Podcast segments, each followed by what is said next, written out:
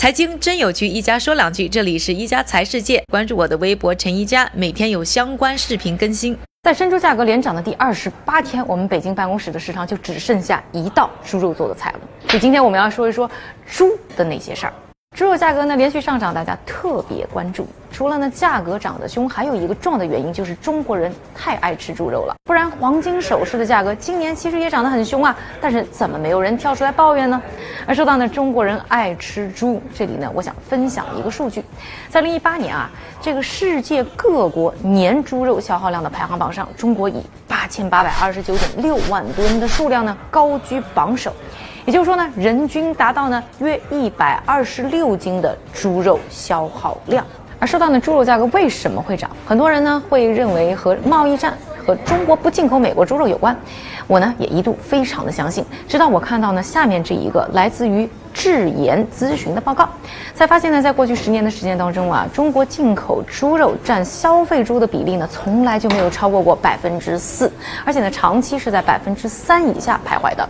就是啊，切断所有来自海外的猪肉进口，应该也不会对中国国内的猪肉价格产生如此大的影响。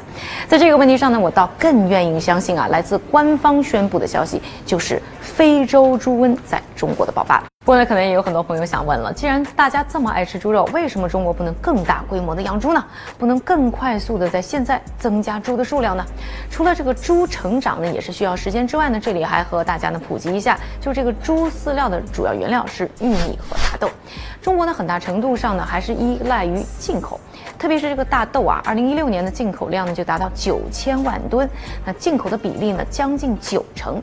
从这个角度上来说呢，贸易战确实是增加养猪的。成本。此外啊，养猪生产环节薄弱，饲料的管理方面呢也不是非常的合理，导致呢浪费严重，而且呢疫病啊控制技术呢也有局限。就导致呢，就是在中国进一步的提高呢猪肉的生产规模，也很难呢短期压低猪肉的价格。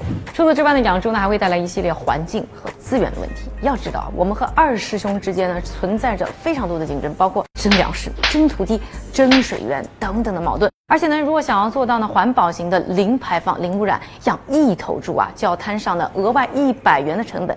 就算是比较 fancy 的立体养猪模式呢，一头猪也得摊上八十六元人民币。相比于现在养一头猪，你只能挣五十元的现状，想想都觉得很尴尬呀。这个供应呢，看来是很难马上调节了。那么市场的需求又会发生什么样的变化呢？我们的小伙伴走上了北京的街头。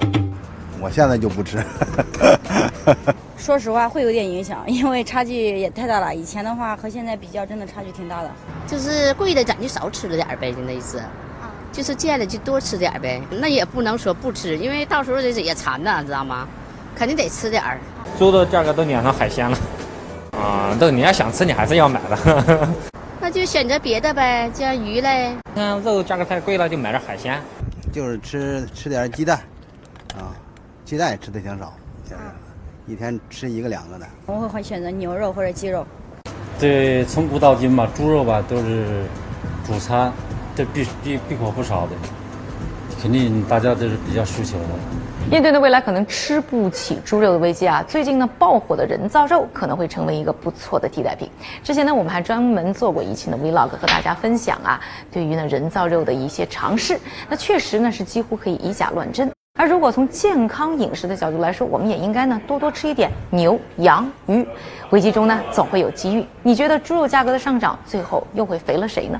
感谢各位的收听，我们明天再见。